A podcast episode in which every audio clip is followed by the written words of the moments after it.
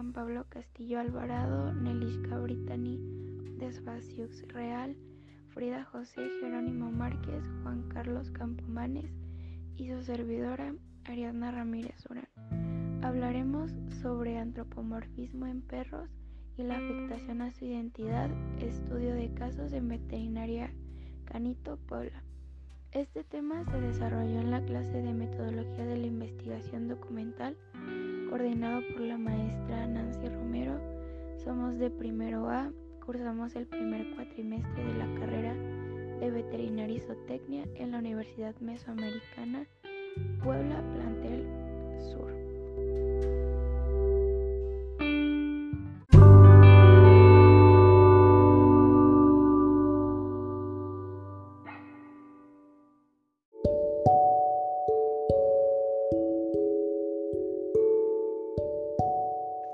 Muy buenos días. Mi nombre es Frida Jerónimo. Soy estudiante de la Universidad Mesoamericana en Medicina Veterinaria y Zootecnia. El podcast del día de hoy es para hablar con ustedes sobre la problemática de antropomorfizar a los perros, ya que pues eh, quiero conocer el punto de vista de mis compañeros y saber em, cuáles son cuáles son las opiniones, cuáles son en sus puntos de vista sobre este tema, que es un tema que en la sociedad ha, causado demasiada polémica, puesto que hay gente que no, no cree que esto sea un problema en la actualidad.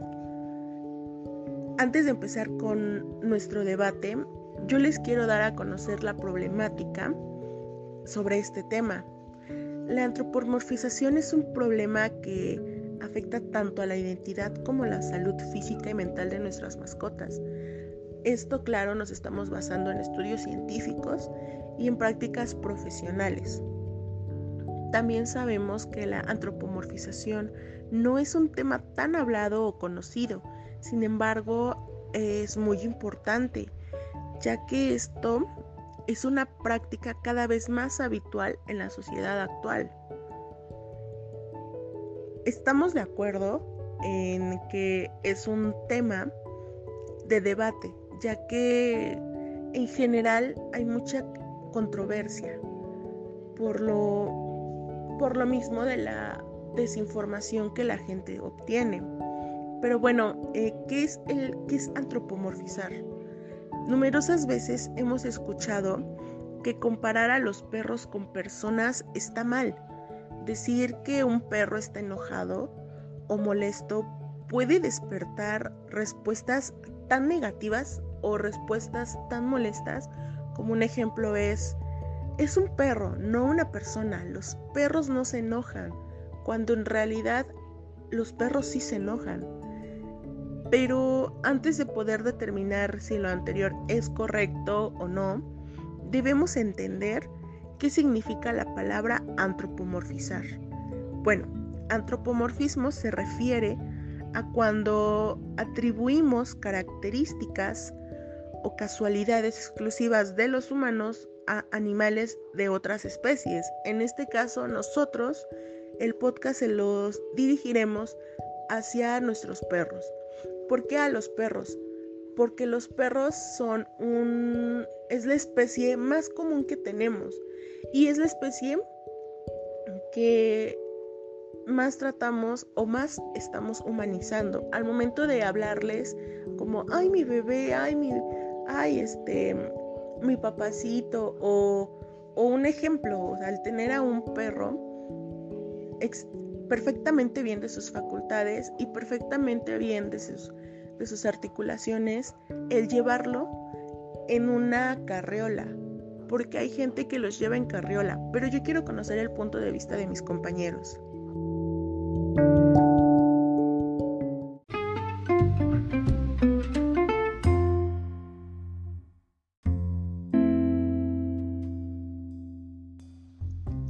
Antropomorfismo. Atribución de forma o cualidades humanas a lo que no es humano, en especial a divinidades animales o cosas. Antropomorfismo. Viene del griego antrofos, hombre, y morfé, forma. En el siglo XX, el término llegó a describir fósiles que eran morfológicamente similares, pero no idénticos a los del esqueleto humano. Antropomorfo. Es una palabra que significa como humano. Es usada para describir un concepto bien conocido llamado antropomorfismo, para atribuirle características humanas a un ser no humano u objeto. Pasear a un perro sano en una carreola es una acción antropomórfica que daña la psique del perro, pues éste no puede sentir, olfatear, explorar ni caminar el suelo o el terreno como lo indica su naturaleza. Interpretar sus estados emocionales o necesidades fisiológicas desde una perspectiva humana tiene consecuencias en la salud del perro. Considerar y sustentar la antropomorfización como una tendencia es algo característico solo del ser humano. Sin darse cuenta, se tergiversan por completo sus conductas y sus instintos. Una consecuencia directa son las estereotipias, que son conductas repetitivas e invariables sin función inmediata aparente, causadas por intentos repetidos de adaptarse a su ambiente. Pero existen muchas más consecuencias que afectarían a nuestro mejor amigo. Escuchemos.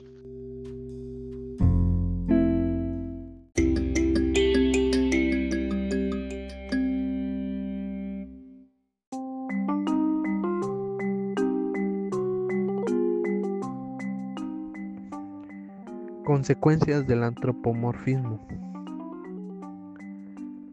Puede provocar el estrés en los perros.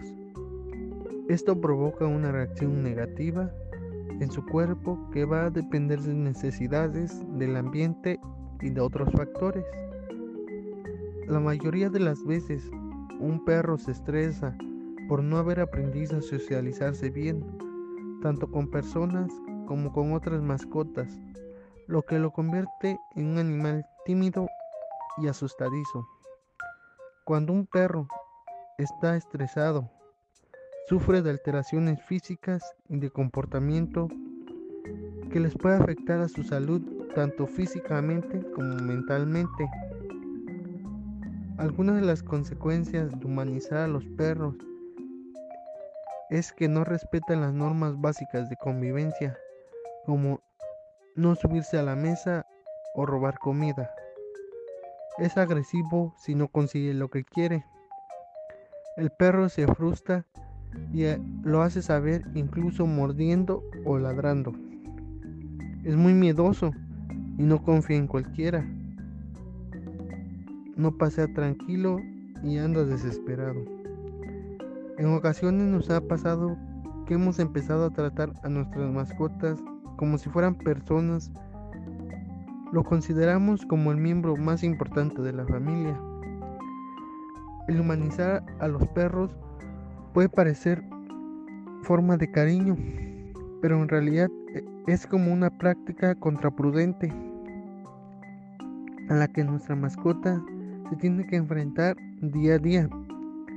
Dejemos de humanizar a nuestros perros. Dejemos de tratarlos como si fueran unos niños pequeños o bebés.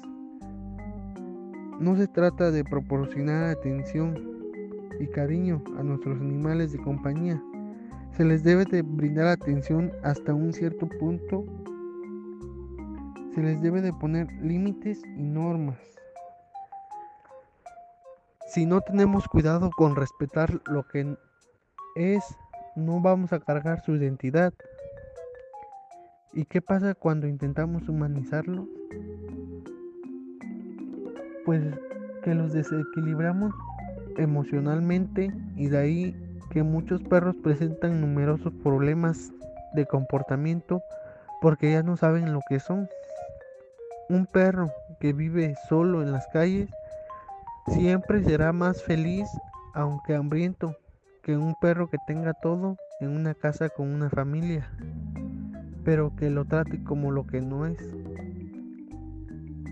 Todos los problemas de ladrido excesivo, de destrozos en casa, de agresividad, es un resultado de desequilibrio emocional y físico causado por nosotros los humanos. En nuestras manos está evitarlo.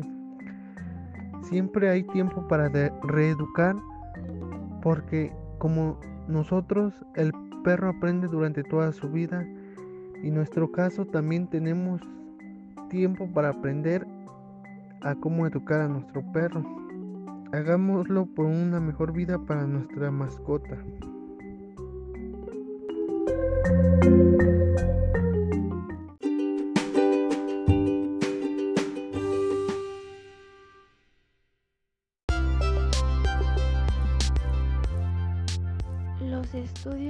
Conocer las técnicas correctas para evitar problemas comportamentales y de salud basándonos en que se deberán evitar poner atributos humanos donde no hay, otorgar características o sentimientos humanos a los animales, omitir satisfacer necesidades animales anteponiendo a necesidades humanas, buscando siempre evitar prácticas que afecten tanto el bienestar animal como el humano. Entender que lo que para el humano es importante como comer, vestir y calzar, por ejemplo, no lo es para el animal. Eso es de respetar su naturaleza.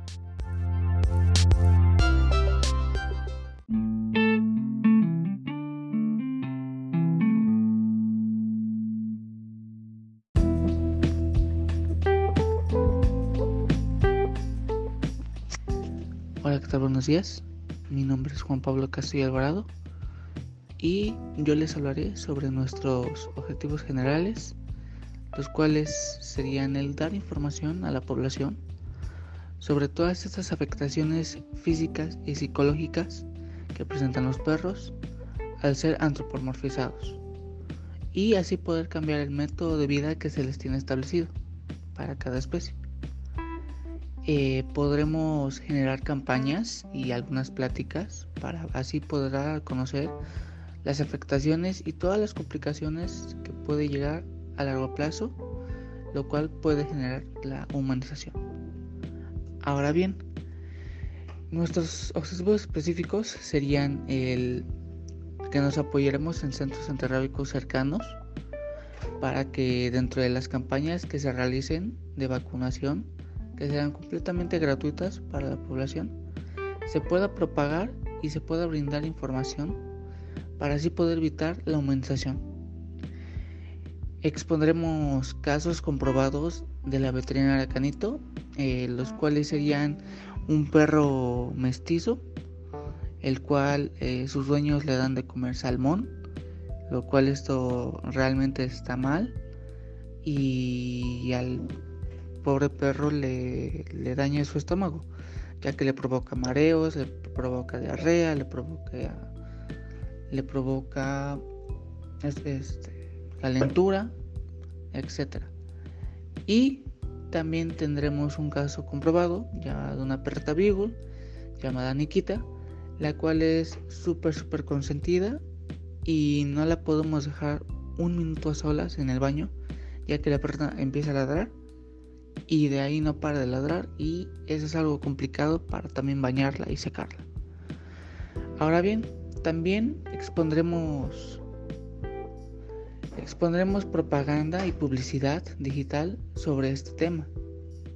Y por supuesto que difundiremos toda esta información en todas las redes sociales, las cuales pueden ser Facebook, Instagram, eh, WhatsApp, eh, eh, Messenger, Twitter, etc. En fin, muchas gracias.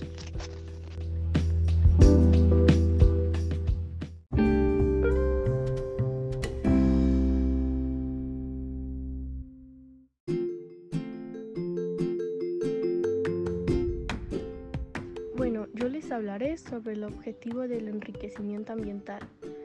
Se basa en mejorar o mantener la salud física y mental del animal mediante el aumento de la cantidad de comportamientos específicos propios de la especie, incrementando a utilización positiva de espacio, previniendo o reduciendo la frecuencia de comportamientos anormales, como son los movimientos estereotipados. El enriquecimiento ambiental en el cuidado de los animales en cautividad puede beneficiar a un gran espectro de vertebrados e invertebrados. Bueno, y se preguntarán, ¿en qué consiste? Este consiste en mejorar su bienestar físico y psicológico, identificando y proporcionándoles los estímulos ambientales necesarios para poder optimizar su calidad de vida. Los principales tipos de enriquecimiento ambiental son dos. Para empezar, tenemos el entorno físico. Este es uno de los más habituales y se basa en la realización de modificaciones en los resinos, en la incorporación de elementos nuevos o en la adición de diferentes objetos que estimulen sus conductas naturales. El otro tipo de enriquecimiento ambiental es la alimentación. Se preguntarán por qué, ¿no? Bueno, en este apartado podemos incluir tanto cambios en el menú como cambios del modo de entrega de la comida.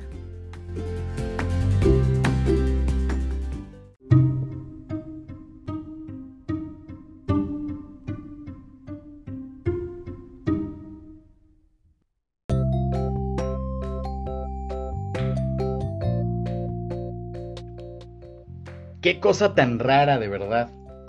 No entiendo por qué hacen eso. Ariadna, ¿tú viste cómo están tratando al perro del vecino?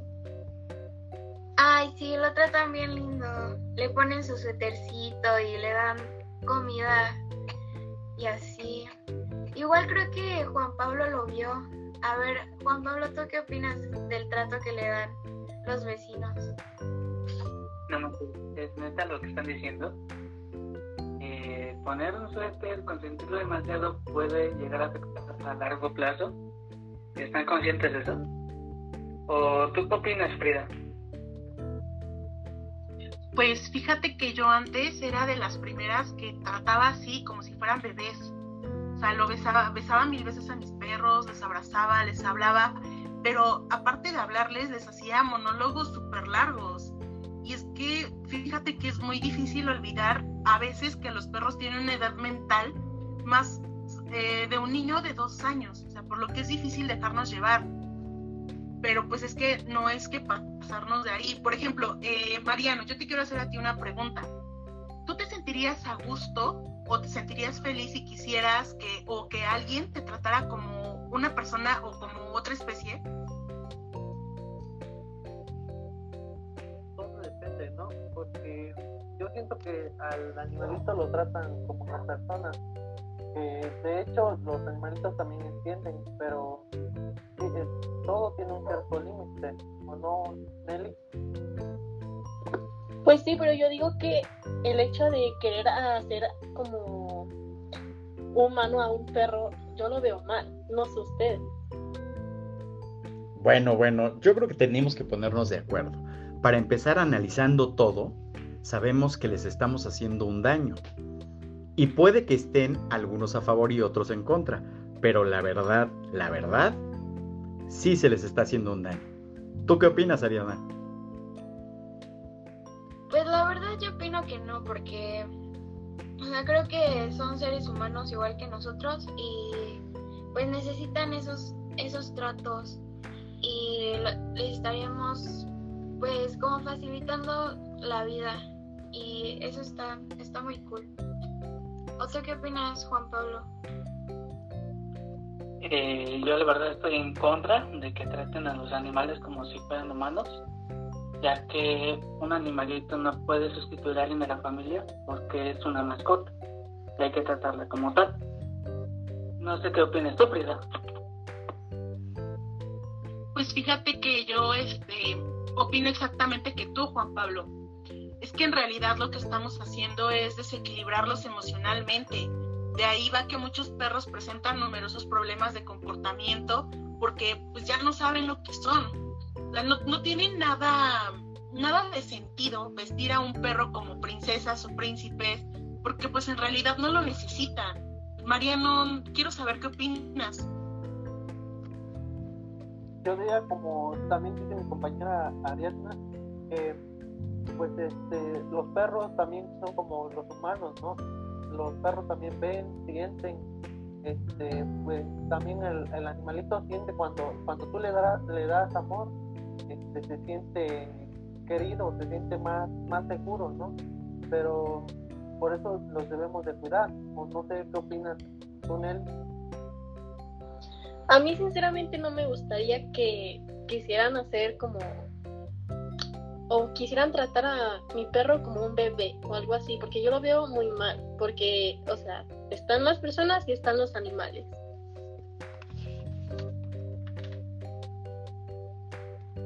Bueno, vamos a dejar claro algo, ¿no? Creo que ya entendimos o estamos entendiendo que tratarlos como humanos pues es darle atribuciones que no van a tener nunca. Nosotros no podemos cambiar de especie y obviamente no nos pueden tratar como otra especie. Definitivamente no son humanos, aunque Ariadna lo haya expuesto así. Y obviamente su adaptación directamente va a afectar con la relación que tienen hacia, hacia sus congéneres o hacia los de su misma especie y hacia los que no somos de su especie.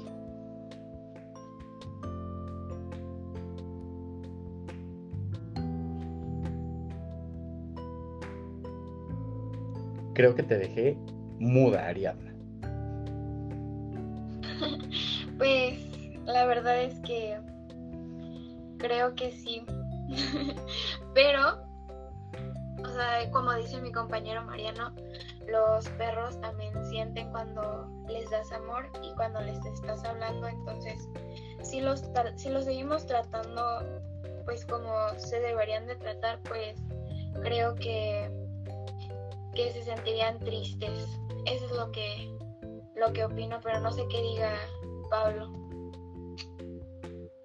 Bueno, yo estoy de acuerdo contigo, Carlos, ya que a un perrito no le podemos dar atribuciones humanas, ya que es un daño que está mm, científicamente comprobado.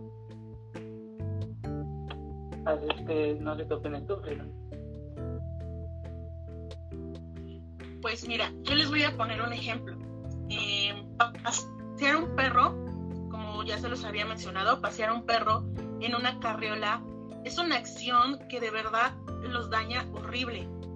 Al menos en la veterinaria Canito nos había llegado un perro que lo pasearon en la carriola y que perdió completamente el olfato. ¿Por qué? Porque ellos al estar en la carriola no pueden olfatear o sentir el suelo ni caminar bien o explorar el entorno como lo indica su naturaleza. No sé, Mariano, ¿tú qué, ¿tú qué opinas? ¿Está bien el pasear a un perro en la carriola? Pues yo diría que, ah, como decimos todos, ¿no? Uno este, los, los, cuidamos mucho a nuestros perros, pero otros este, le ponemos normas. Ahora sí que yo sería de la idea que, sea un 50 y 50% se puede decir, ¿no? Que al perro se le debe dar este, cariño hasta un cierto punto, pero también hay que ponerle sus reglas y normas que debe de seguir para que no tenga un mal comportamiento o sea agresivo, ¿no? No sé qué opinas. Pues de cierta manera yo lo veo mal porque pues si tienes un perro es para sacarlo a pasear con correa, porque para algo están hechas las correas, ¿no? Y pues las carriolas están hechas hasta donde yo sé para bebés y pues no sé, lo veo un poco raro que la gente quiera subir a las carriolas a un perro, ¿o no? Yo creo que tenemos que concluir algo. Vamos a tomar ese mismo ejemplo del que estamos hablando. Al final, lo que debemos saber medir o debemos tratar medir es qué vamos a limitar de nuestros perros al tratarlos como humanos. Y la idea va por ahí y creo que vamos todos por el mismo canal. En realidad, si subimos a un perro a una carreola, sabemos que no le vamos a permitir olfatear, socializar, correr, buscar o cosas que identifican a su especie. Desde ahí ya estamos coartando todas sus libertades. Eso opino yo y quisiera transmitírselo a todos ustedes.